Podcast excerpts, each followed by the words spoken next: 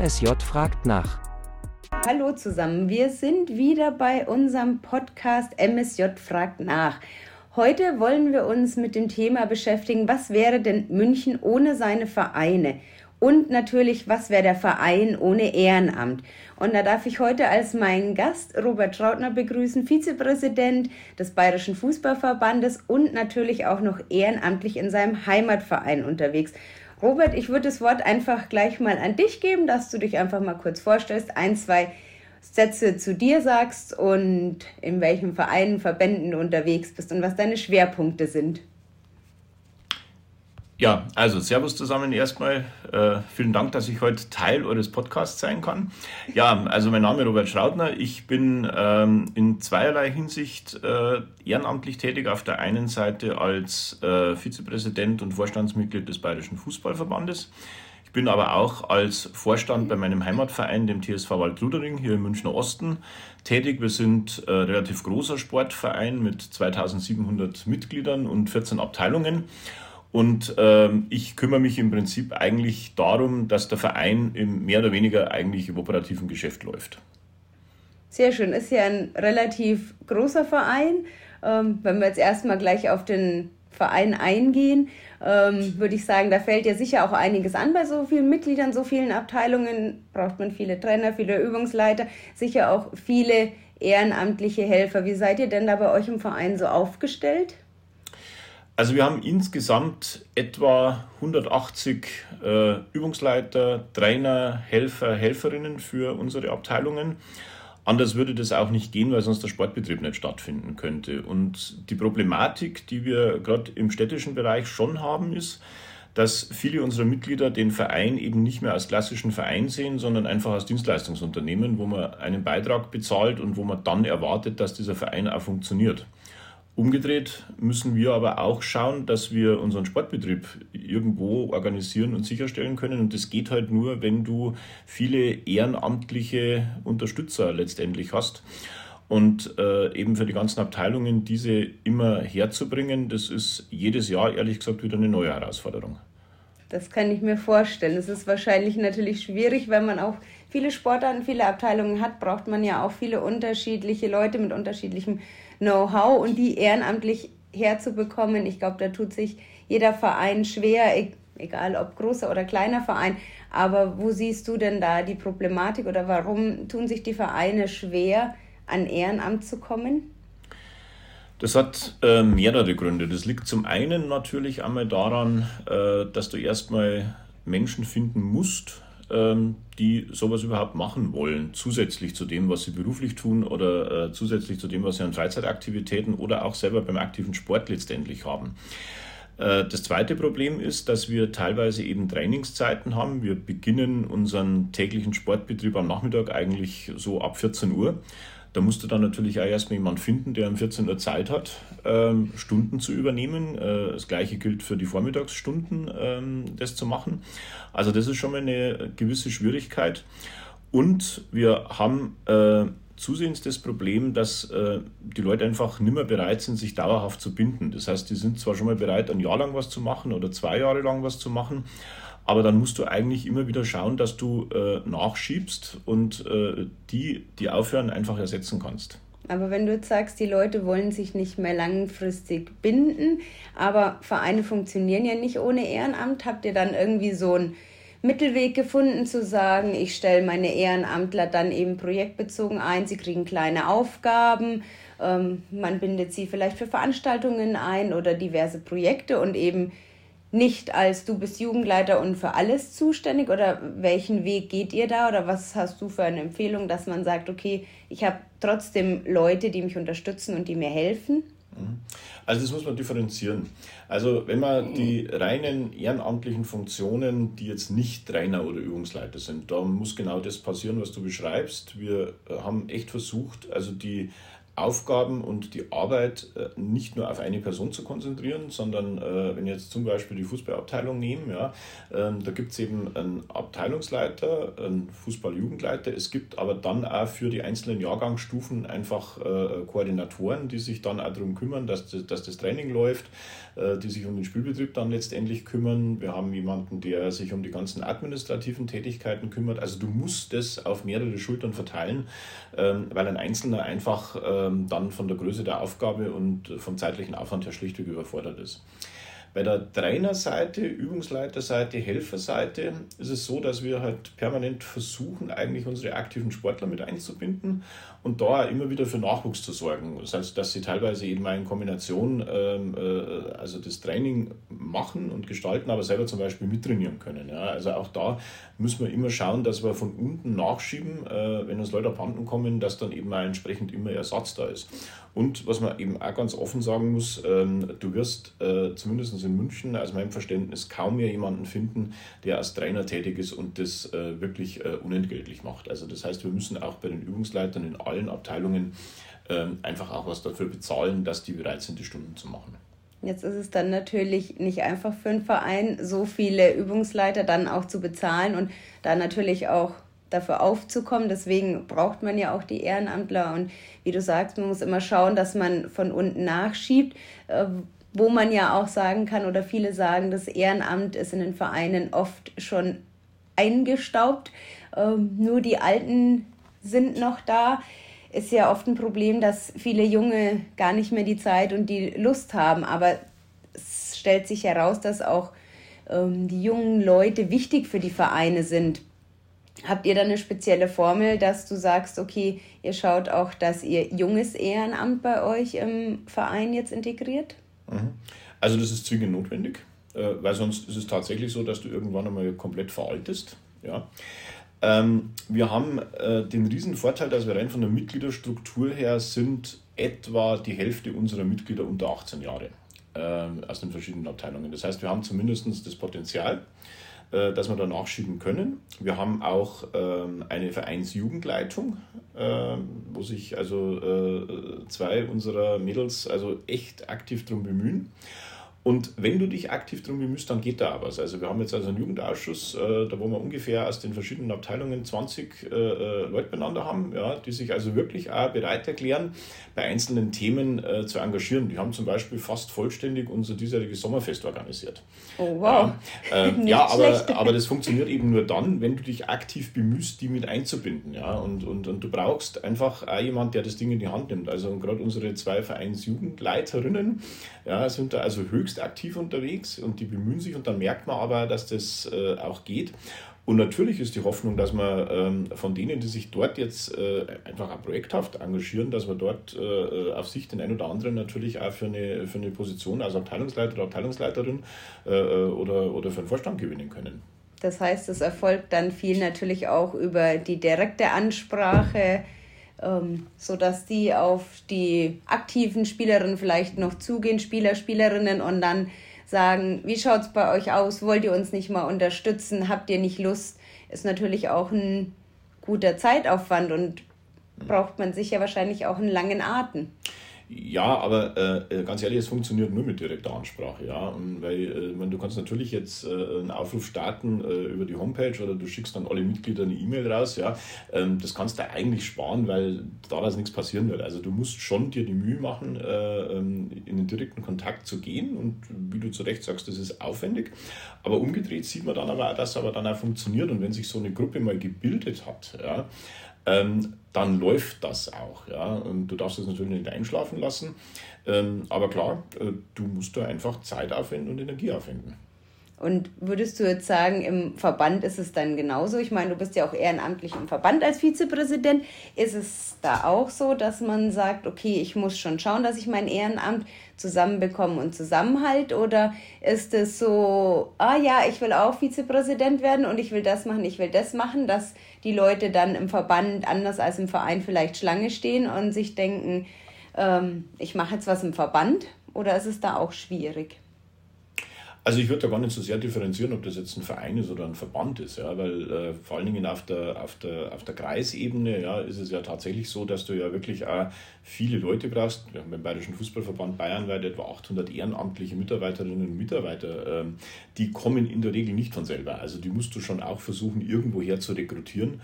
Und auch da funktioniert es in aller Regel so, dass man halt einfach über persönliche Kontakte eben versucht, äh, jemanden für diese Tätigkeiten dann äh, zu gewinnen je höher du in der Verbandshierarchie kommst, umso leichter wird es natürlich. Also ich glaube nicht, dass man jetzt fürs Präsidium ähm, jetzt großartig äh, irgendwie äh, massiv Leute suchen muss. Also da gibt es dann auch genügend, die von sich aus so ein Amt machen wollen. Aber äh, das Entscheidende ist ja tatsächlich also die, äh, äh, die Mitarbeiterinnen und Mitarbeiter auf der, ähm, auf der, auf der Ebene äh, der Kreise, die eben dann tatsächlich den direkten Kontakt mit den Vereinen an der Basis haben. Da gelten die gleichen Mechanismen meines Erachtens wie beim Verein. Das heißt auch über direkte Ansprache und einfach immer wieder dahinter sein und schauen, dass ich da auch den Kontakt ja. nicht verliere. Ja, wobei wir beim BFV schon äh, seit einigen Jahren natürlich schon auch eines machen. Wir versuchen schon auch bewusst ein Netzwerk natürlich aufzubauen. Ja, wir haben ja also seit äh, vielen Jahren also unsere U30-Organisation, äh, wo wir ja ganz bewusst ja äh, einfach fußballinteressierte äh, Menschen, die unter 30 sind, ähm, auch immer wieder zusammenholen zu Netzwerkveranstaltungen, Netzwerktreffen. Und aus diesem Kreis äh, bilden sich natürlich dann auch immer wieder Leute raus, die dann einfach Lust haben, beim Verband was zu machen. Also das ist jetzt nicht nur auf Zufall äh, aufgebaut, sondern du musst schon ein Stück weit Konzept natürlich auch haben. Ja? Genauso wie es äh, im, im grundsätzlich in unserer Ehrenamtsorganisation so ist, dass wir ja in jedem Kreis einen Kreis Ehrenamtsbeauftragten haben, der auch mit, mit den Vereins-Ehrenamtsbeauftragten in Kontakt ist. Also das ist schon so, dass wir da strukturiert versuchen, ähm, Menschen sowohl für den Verein wie auch für den Verband zu kriegen. Das hört sich ja auf jeden Fall schon mal sehr gut an und sicher auch hilfreich, wenn man sagt, man baut ein Netzwerk auf. Wenn man das jetzt aber von der Größe her vielleicht nochmal ein Verein und ein Verband ist ja vielleicht der Verein ja doch eher kleiner und der Verband, sag ich mal, größer. Wie siehst du da die Unterschiede? Klar, dass deine Aufgaben jetzt inhaltlich im Verein oder im Verband anders sind, ähm, das mit Sicherheit, aber jetzt auch in Bezug auf die Arbeit, die du leistest, die Zeit, die man erbringen muss. Äh, Gibt es da sehr große Unterschiede? Eigentlich nicht, weil äh, natürlich sind die Aufgabenstellungen äh, zwischen Verband und Verein äh, etwas andere, aber ähm, ganz ehrlich, der zeitliche Aufwand, je nachdem, wie intensiv, ähm, wie intensiv du das Ganze betreibst, ja, ähm, äh, ist natürlich schon relativ gleichzusetzen. Beim Verband, in meiner Funktion zumindest, habe ich halt eher ein breiteres Feld an Zuständigkeiten, auch ein äh, breiteres Feld, wo ich einfach auch äh, regional unterwegs bin, weil ich ja eben, äh, sage jetzt mal, eben auch bayerische Funktionen habe, während beim Verein beschränkt es halt tatsächlich hier auf meine Inselwelt des TSV Waldudering. Aber wie gesagt, jetzt zeitmäßig äh, gibt sich das ehrlich gesagt nicht allzu viel, ja. Sehr gut. Wenn wir jetzt gerade schon wieder beim Verein sind, haben wir uns ja auch die Frage gestellt, was wäre München ohne seine Vereine? München wäre dann mit Sicherheit doof, fad, langweilig, unsportlich. Äh, da würde einiges fehlen, denke ich mal, wenn wir in München keine Sportvereine hätten. Und es brechen leider immer wieder Mannschaften, Sportvereine weg. Äh, natürlich auch wegen mangelndem Ehren Ehrenamt, vielleicht wegen mangelnden Plätzen. Was schwebt dir denn vor oder was könnte man dagegen tun? Weil München ohne Vereine ja, also München ohne Vereine äh, wird, da würde ich nicht, also nicht nur die Sportvereine nehmen, sondern alle Vereine, äh, da wird das soziale Leben zusammenbrechen. Ja, das würde überhaupt nicht stattfinden, weil ähm, äh, der Staat diese Aufgaben, die die Vereine haben, überhaupt nicht stemmen kann. Ja, also das würde überhaupt nicht gehen. Also äh, München ohne Vereine wäre überhaupt nicht vorstellbar. Jetzt äh, haben wir in München auf der einen Seite das Glück, ähm, dass wir ähm, immer noch wachsen. Das heißt, wir haben eigentlich keine Probleme, dass wir Nachwuchs für die Vereine generieren, wie es in anderen Regionen Bayerns ist. Aber das stellt gleichzeitig aber auch das größte Problem dar, nämlich die äh, einfach zwischenzeitlich massiv fehlenden Möglichkeiten, Sport zu treiben, sowohl was die Hallen betrifft, wie aber auch die, äh, die Plätze. Ähm, die Stadt München wird bis 2030 äh, nur mal um irgendwie 300.000 Einwohner äh, wachsen. Die Flächen werden aber nicht mehr. Und es findet natürlich ein permanenter Kampf um Flächen in der Stadt äh, statt, weil jeder natürlich seinen Teil haben möchte. Und das ist für die Vereine ein Riesenproblem. Also ich, ich äh, wenn ich nur bei uns auf die, auf die Nachbarsportanlage, Bezirkssportanlage Feldbergstraße gehe, äh, da wo sich also im Prinzip drei Vereine mit 60 Mannschaften im Prinzip die Plätze teilen müssen das geht gar nicht. Genauso geht es uns mit den Sporthallen. Wir könnten viel mehr Sportangebote leisten, wenn wir die Möglichkeit hätten, nur zusätzliche Hallenkapazitäten von der Stadt zu kriegen, neben unserer eigenen Halle. Aber es ist halt einfach grundsätzlich ein Mangel, der da ist und der wird die nächsten Jahre aber leider auch nicht besser werden. Da sprechen wir ja jetzt dann nicht mehr vom fehlenden Ehrenamt oder nicht die Leute, die uns fehlen, um den Sport zu betreiben, sondern wie du ja gesagt hast, die Anlagen oder die Flächen, wo man sagen könnte, da müsste vielleicht dann auch von der Stadt was kommen, Hilfestellung oder vielleicht mehr Sportflächen als Wohnflächen? Oder wie siehst du das?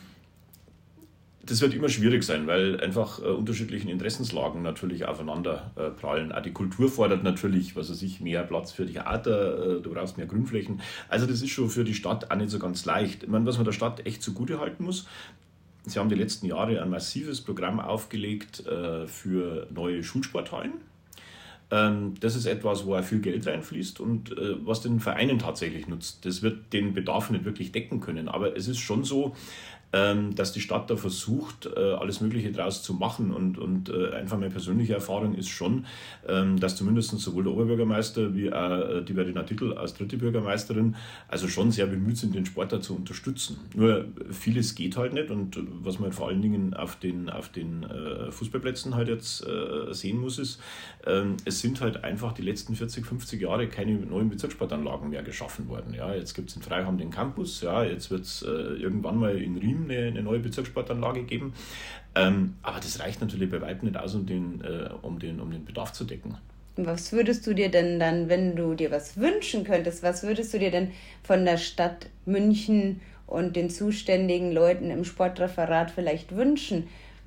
Geld, neue Anlagen, Hilfestellungen oder was auch immer. Wenn du da einen Wunsch frei hättest, was würdest du sagen, das wünsche ich mir für einen Sport in München. Also klingt jetzt blöd, an was es zumindest die letzten Jahre in München nicht gemangelt hat, ist Geld. Ja, also da muss man sagen, da hat die Stadt also echt eine ganze Menge getan. Ähm, was man wünschen würde, ist, dass vielleicht der Sport, weil er ja eine sehr zentrale Rolle für die Gesellschaft dieser Stadt spielt, ja, also unter gesundheitlichen Gesichtspunkten, aber unter sozialen Gesichtspunkten, dass man doch versucht, dem Sport gegenüber äh, ein paar anderen Dingen einfach Vorrang einzuräumen, wenn es um die Nutzung von noch freien Flächen geht. Die werden immer weniger in München. Aber äh, trotzdem äh, sind immer noch wieder genügend da und da wäre es vielleicht aus meiner Sicht schon wünschenswert, wenn der Sport ein Stück weit eigentlich in der Prioritätenliste äh, nach oben rutschen würde.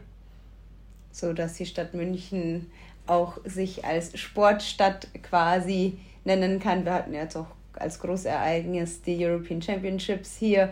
Ähm, sind natürlich mit Fußball, mit EM, WM, was wir ja dann auch immer in Deutschland oder in München haben, sind ja auch Großereignisse. Wenn man sagt, man hat so große Veranstaltungen oder Events in der Stadt, die natürlich auch die Sportveranstaltung, die Stadt München natürlich hierher zieht. Ähm, denkst du, da profitieren die Vereine dann auch von, dass man sagt, okay, da wird der Sport nochmal eben wirklich auch vor Auge gehalten, dass sich da auch wieder Ehrenamtler vielleicht rauskristallisieren? Oder sagst du, ja, ist halt eine Großveranstaltung, ist halt einfach Kommerz, aber bringt keinem was?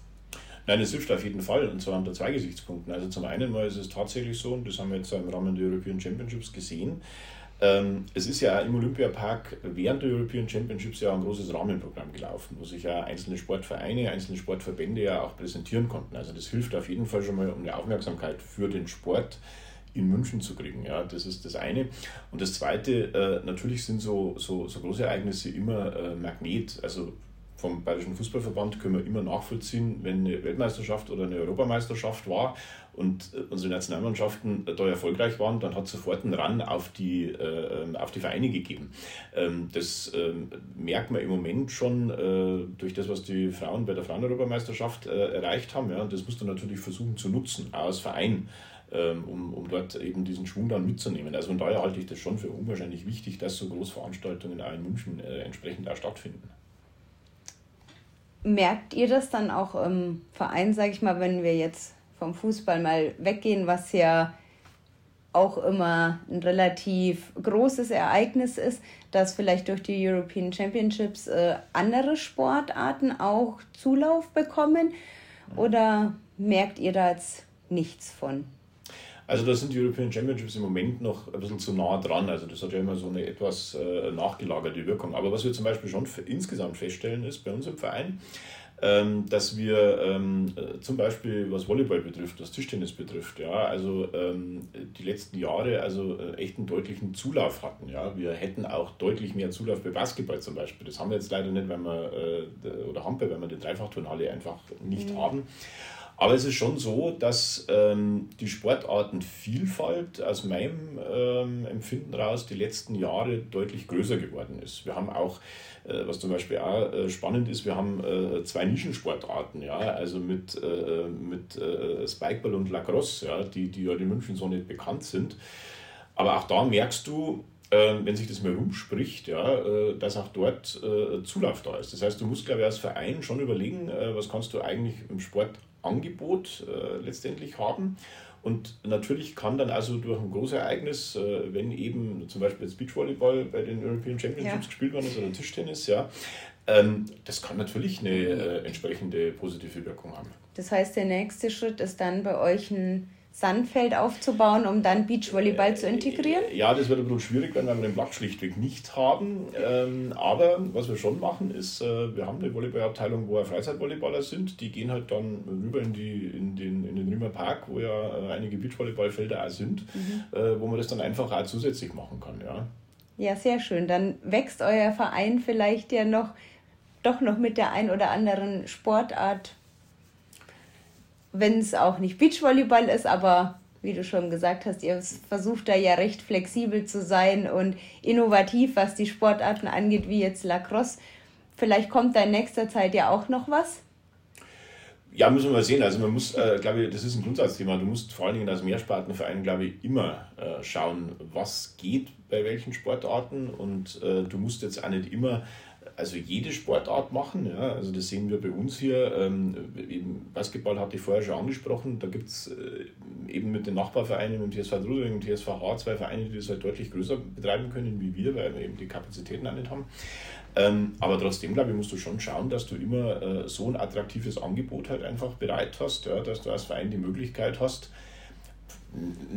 wachsen ist jetzt nicht immer unbedingt das primäre Ziel, aber du musst zumindest schauen, dass der Mitgliederstand so hältst, ja, dass er nicht äh, äh, massiv nach unten geht. Neue Sportarten heißt natürlich auch wieder neues Ehrenamt. Da schließt sich der Kreis dann auch schon wieder. Was würdest du vielleicht abschließend nochmal als Fazit rausziehen? Was ist wichtig für dich im Verein oder im Verband? Einfach mit zwei Worten, um das Ehrenamt zu gewinnen und zu halten. Also du musst einen intensiven Kontakt zu deinen Mitgliedern pflegen, weil nur so hast du eine Chance, dass du äh, neue Leute tatsächlich auch für dich gewinnen kannst. Du musst dir eine relativ breite Basis schaffen, ähm, weil auf, äh, nur auf wenige Schultern das zu verteilen, das wird dazu führen, dass dir die Leute ziemlich schnell wieder abhanden kommen. Und du musst natürlich auch als Verein dafür sorgen, dass deine Ehrenamtler äh, auch entsprechend motiviert bei der Sache bleiben und auch die Wertschätzung fürs Ehrenamt zu spüren bekommen. Super, dann sage ich an der Stelle herzlichen Dank für deine Zeit, für deinen Input und wünsche euch alles Gute.